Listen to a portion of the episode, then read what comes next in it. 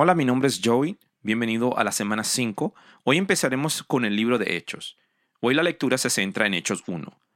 Vemos que Lucas es el autor de este libro también y continúa testificando de Jesús aún después de su resurrección.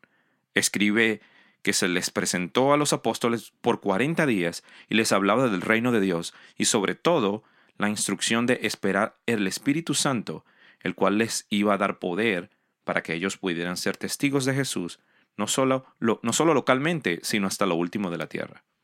Vemos en Efesios 1 del 3 al 14 que el Espíritu Santo es el que confirma que somos hijos de Dios. Es la garantía que hemos creído en Jesús. Somos sellados por el Espíritu.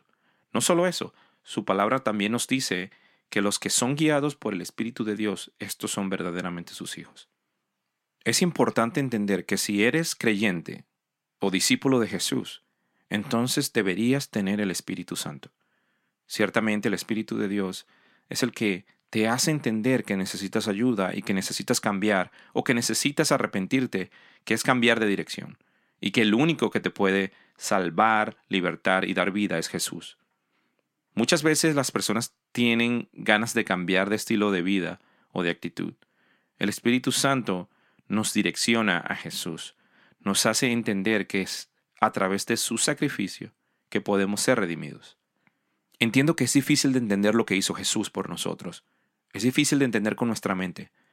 Pero el Espíritu es el que te convence y es el que te confirma que Jesús es el único camino, la única verdad y vida.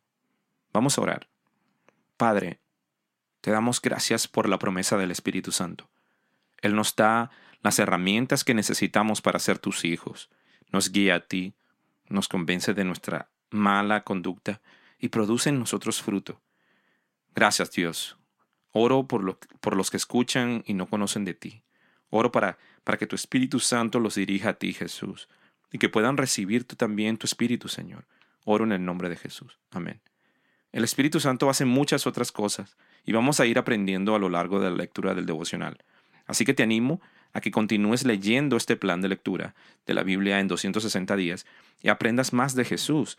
También puedes escribirme al correo electrónico joy, J-O-E-Y, arroba life, L-I-F-E-P-T.org, o puedes chequear nuestro website, el cual te tuvieron que haber compartido con este episodio, y allí ves todas las actividades que tenemos mes tras mes, y así te puedes también conectar con nosotros si, si te encuentras en el área de Smyrna, Tennessee. Hasta luego.